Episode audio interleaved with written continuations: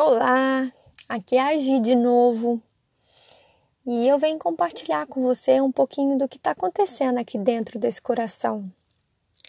Eu tenho me feito muitas perguntas, me questionando se as minhas escolhas são boas, se o caminho que eu estou seguindo ele é bom, ele tem a agregar, se tem valores, se tem princípios.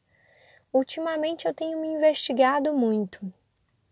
E nessa investigação, eu tenho feito escolhas de leituras que possam me ajudar.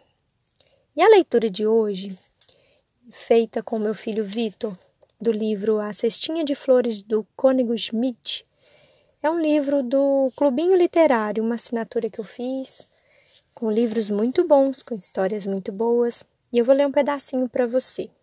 Quem sabe esse pedacinho acessa um lugar aí no seu coração e te impulsione a transformar o seu ser, a fazer coisas boas por aí, a ser amor. Bem, disse o pai pegando o buquê azul com um sorriso. Quem procura encontra, mas ouça, continuou ele. É notável que as adoráveis violetas, essas lindas flores, gostem de crescer sob as sebes de espinhos e isso me parece ser muito instrutivo para nós. Quem no mundo teria acreditado que encontraríamos tantas alegrias nesse vale escuro da floresta e sob este telhado de palha coberto de musgo? A verdade é que nenhuma situação na vida é tão espinhosa que não consigamos encontrar algumas alegrias silenciosas em meio aos espinhos. Basta que conserves a piedade e bondade no fundo do teu coração, minha filha. E por mais que a tua vida possa ser dura, jamais te faltará alegria e serenidade. Essa é a fala de um pai que recebeu flores da filha. E aí, é, a história segue e acontece uma situação em que uma criança ela coloca assim a, a mão pega com as duas mãos um arbusto de rosa, sabe? E com as mãos ensanguentadas assim, o menino chorava ao lado da roseira e amaldiçoava as flores malignas e enganosas. Essa outra parte da história também me faz estar aqui compartilhando com você. Às vezes, também nós, crianças grandes, somos assim, disse Jacó. Tal como a rosa, toda alegria tem seus espinhos ao redor e eis que a agarramos com as duas mãos.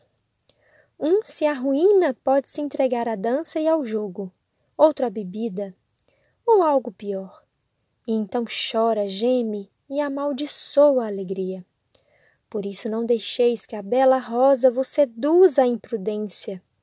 O ser humano é dotado de razão, por isso não deve seguir apenas os seus desejos, mas sempre agir com ponderação e cautela. Bom, esses dois pedacinhos, eles provocaram muito meu coração.